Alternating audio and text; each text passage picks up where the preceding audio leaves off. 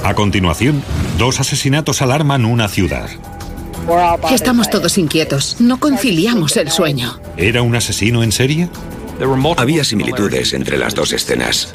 Había pocas pistas. Aquellas escenas del crimen estaban llenas de escombros. Con un motivo claro. Era evidente que era misógino. El caso quedó irresuelto hasta que una riña entre amantes se descontroló. A principios de los 90, Seattle, Washington, era una de las ciudades con mayor expansión del país. René Powell, una enfermera de 43 años, fue a Seattle de vacaciones y nunca regresó. Floreció como una flor. Floreció. Era increíble el aspecto que tenía y cómo hablaba y sonreía y se reía. Pero dos años después de que René se mudara a Seattle, aconteció una tragedia. Una fría noche de febrero, se incendió su apartamento. Cuando los bomberos extinguieron las llamas, encontraron el cuerpo de René. El cuerpo de la víctima estaba boca abajo, con los brazos a los lados, las piernas abiertas. Encontraron un picahielos entre sus piernas. Tenía casi toda la ropa rasgada. Apenas quedaban fragmentos de su camiseta. Había atado y amordazado a René y al parecer la habían estrangulado hasta matarla antes del incendio. El origen del fuego demostró un móvil factible. Había indicios de que el fuego había prendido entre las piernas de René Powell. La fuente de combustión eran materiales que había en el apartamento. El incendio del salón lo habían provocado unos troncos y prendas de vestir como un abrigo. Aunque no había signos de que hubieran forzado la entrada, el bolso y las tarjetas de crédito habían desaparecido. Y también sus aparatos electrónicos como la televisión o el vídeo. Acababa de hacer la colada porque había ropa apilada en el sofá. Era evidente que acababa de prepararse una jarra de té helado porque había una jarra llena de té helado en la encimera y cubitos que se habían derretido a causa de las llamas. Cogí el teléfono y mi hermana tenía una voz muy rara. Me dijo, se ha ido, está muerta. Y le pregunté, ¿quién? Y me respondió René y pregunté, ¿qué René? Y repitió René. No puede ser, acabo de hablar con ella. Durante la autopsia, el médico forense halló pruebas de que René había sido agredida sexualmente. No podíamos imaginar quién podía haber querido matar a René. Nunca pudimos encontrar a nadie, ni familiares, ni conocidos, ni examantes, ni nadie del trabajo. Un mes después del asesinato, hubo otro incendio en el mismo complejo de apartamentos. Sospechando que era provocado, esta vez la policía usó un helicóptero con un sensor térmico para ver si alguien se escondía en el área observando las llamas. No ve objetos en sí, solo detecta ondas de calor radiantes de una persona. No había sospechosos escondidos en los arbustos. Cuando extinguieron el incendio, encontraron otra víctima, una mujer de 54 años, Barbara Walsh. Las similitudes entre los dos homicidios y las dos mujeres eran muchas. Tanto Bárbara como René eran solteras, vivían solas y trabajaban en el ámbito de la salud.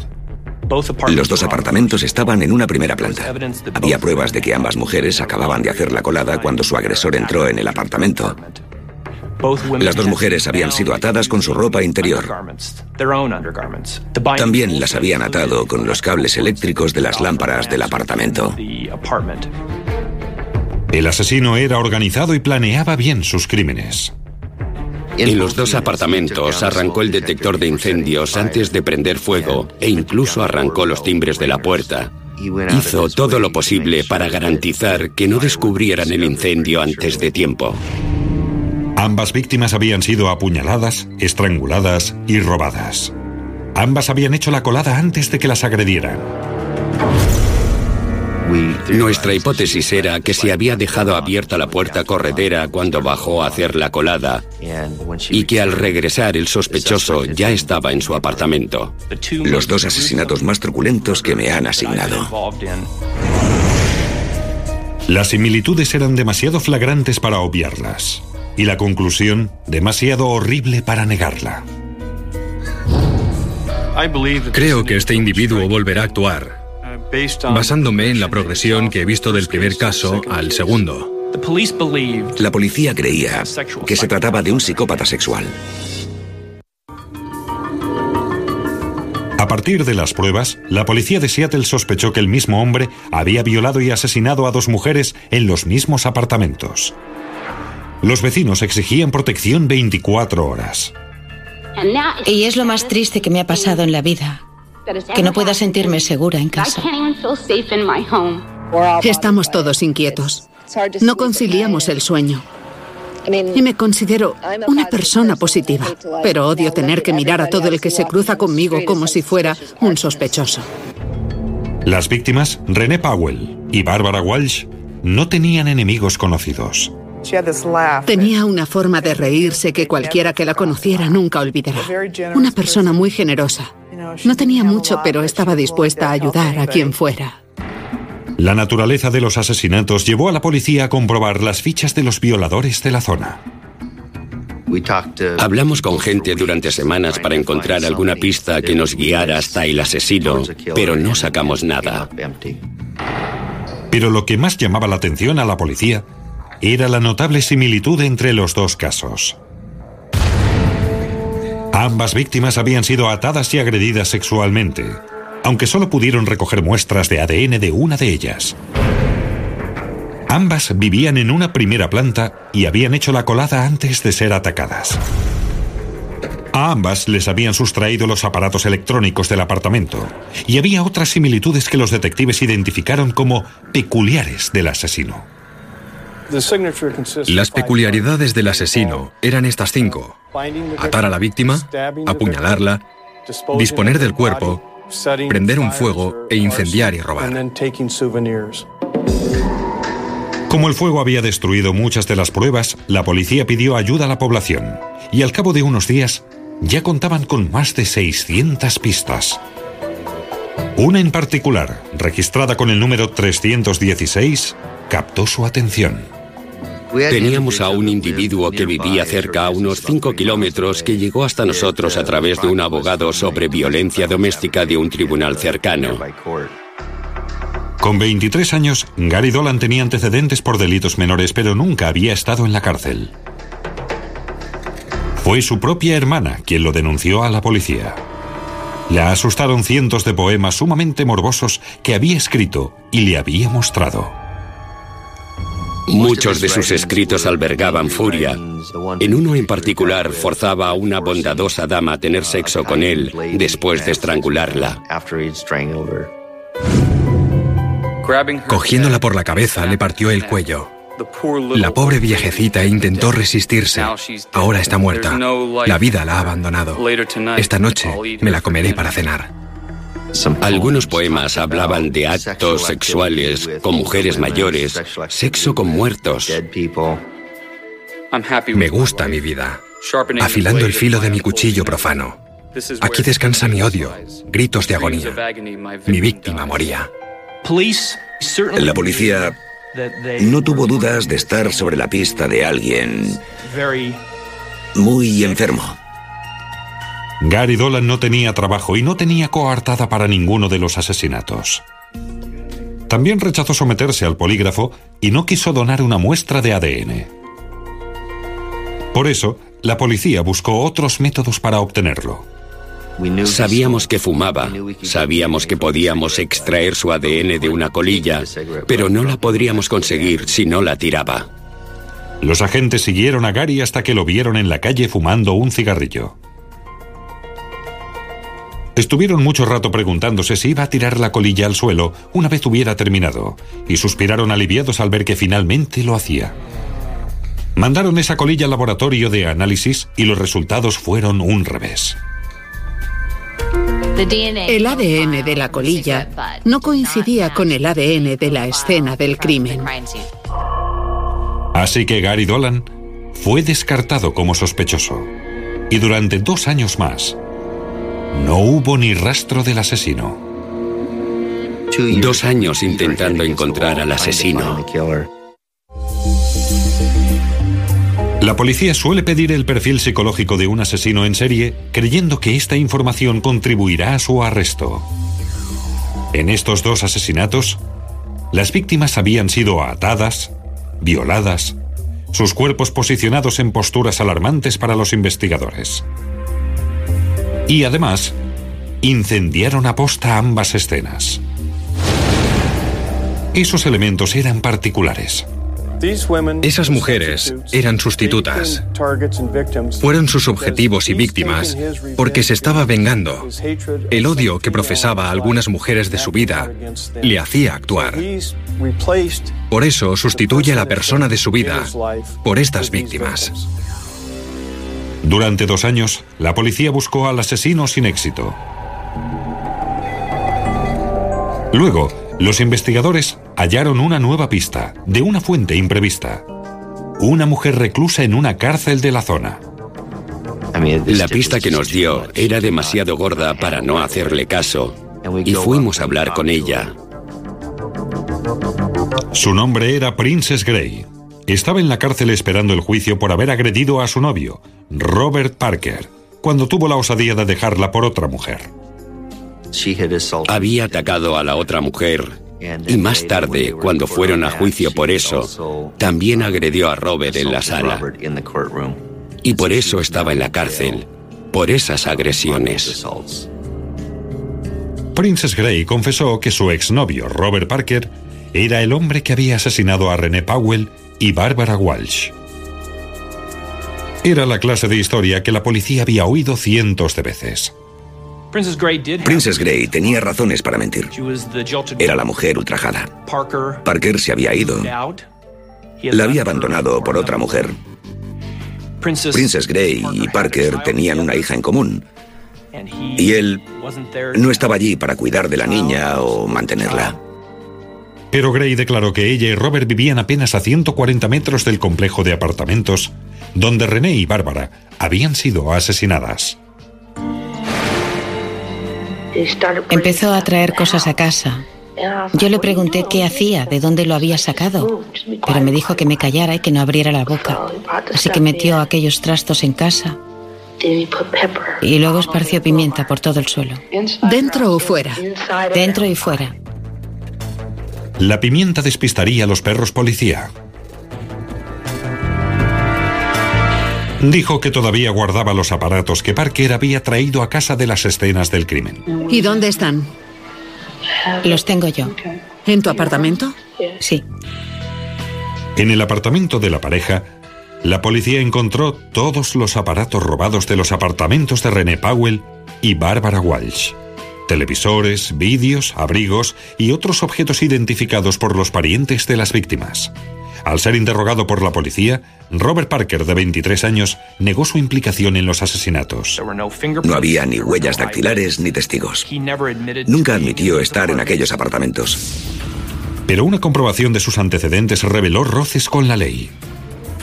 Cuando se produjeron los asesinatos, Robert se ganaba la vida traficando en la calle y empeñando y vendiendo objetos, muy probablemente objetos robados que había conseguido de sus trapicheos con la droga. Pero luego, Princess Gray se retractó de su historia. Al parecer, ella y Parker se habían reconciliado. Princess Gray dijo entonces que habían encontrado aquellos artículos en la basura. Sostiene que él estuvo en el apartamento toda la noche, que ella había salido y encontrado los objetos en unos cubos de basura o un contenedor.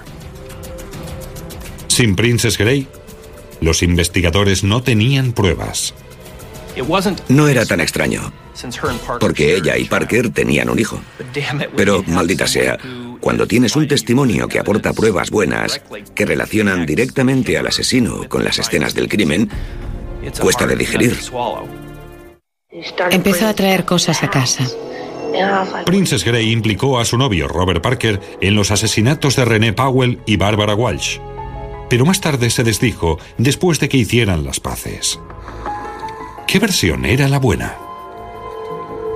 Sabía detalles que nadie, a excepción de la policía, la víctima y el sospechoso, o alguien próximo sabría. Pero los investigadores no se dieron por vencidos. Princess Gray les había dado horas de información. Todo grabado. innumerables detalles de su vida con su novio, Robert Parker.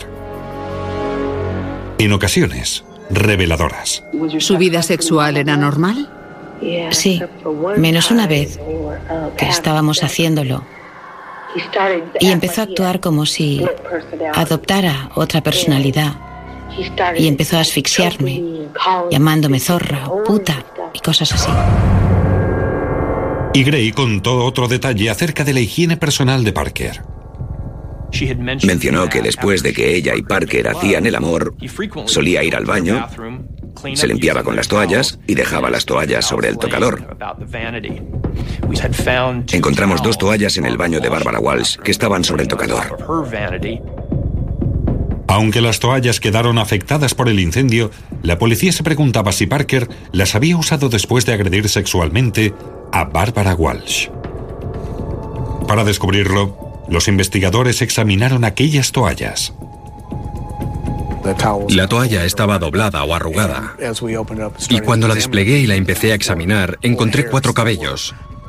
Cuatro cabellos que, a menos que estuvieran dañados por el calor, eran visualmente distintos a los de Barbara Walsh. Y uno de aquellos cabellos tenía el potencial de ser una prueba magnífica. El primer cabello en el que me fijé era probablemente el más largo y tenía una raíz y tenía la raíz con el tejido pegado. Fue pura suerte que la toalla no se quemara y el pelo púbico con ella. Los investigadores poseían ahora muestras de ADN de ambas escenas del crimen, muestras biológicas del kit de violación de René Powell y un cabello del apartamento de Barbara Walsh. Los científicos compararon el ADN de Robert Parker con aquellas otras muestras de ADN. El perfil de ADN de Robert Parker se comparó con el perfil previamente generado gracias a los hisopos vaginales. Coincidían. Robert Parker había negado estar en los apartamentos de las víctimas. Y ahora, las pruebas contradecían directamente su versión. Nos sentimos tan bien.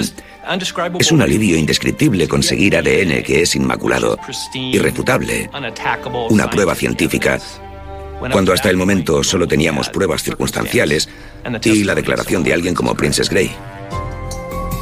Dos años después de los asesinatos, Robert Parker, de 23 años, fue arrestado y acusado de dos cargos de asesinato.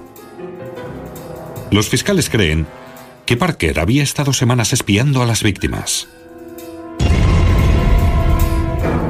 En el caso de René Powell, esperó en el bosque junto al apartamento. Cuando ella fue al sótano a hacer la colada, se dejó la puerta abierta.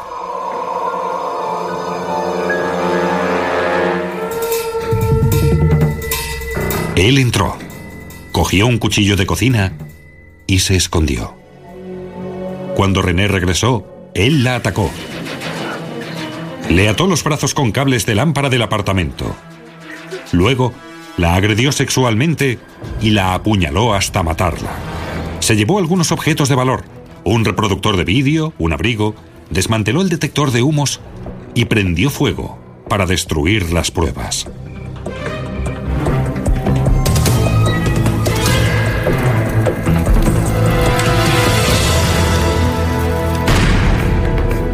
El caso de Barbara Walsh era prácticamente idéntico. Ella también estaba lavando la ropa y se dejó la puerta abierta mientras bajaba al sótano.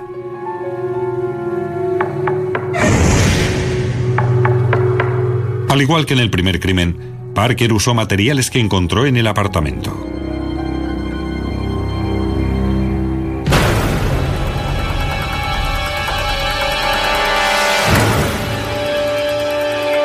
Después de violarla y asesinarla, Usó las toallas del baño para lavarse antes de prender fuego.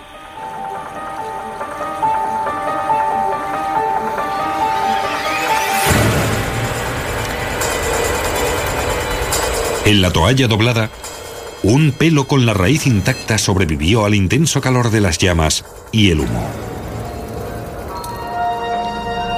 Un cabello diminuto hallado gracias a la aportación de una novia rabiosa que buscaba vengarse. La toalla estaba un poco chamuscada, pero no quemada del todo, y por eso los cabellos que había dentro no se vieron afectados por la intensa temperatura. La policía cree que el móvil de los asesinatos de Parker era en parte su furia y resentimiento hacia su novia, Princess Gray. Creo que Robert estaba en casa con Princess y habrían tenido alguna discusión, marchándose de casa enfadado. Supongo que es porque había acumulado mucha rabia contra Princess, que era una persona dominante y muy difícil de tratar. Y sospecho que eso contribuyó a desatar la perversión sexual que vemos en los asesinos. Tras un juicio que duró cuatro meses, Robert Parker fue condenado por el doble asesinato con agravante y sentenciado a cadena perpetua. Sus delitos estaban planeados hasta el punto de intentar destruir las pruebas. Pero la ciencia descubrió pruebas cuya existencia él desconocía. Es increíblemente inquietante pensar que podría haber más Parkers recorriendo nuestras calles y que no hay nada que te avise de ello. Hay muchos casos que quedan abiertos por falta de pruebas forenses. Nunca se sabe, porque puede ser microscópico o puede ser tan grande como un balón de fútbol. Ese es el encanto de la ciencia forense, que no sabes qué parte de tu análisis será la más importante.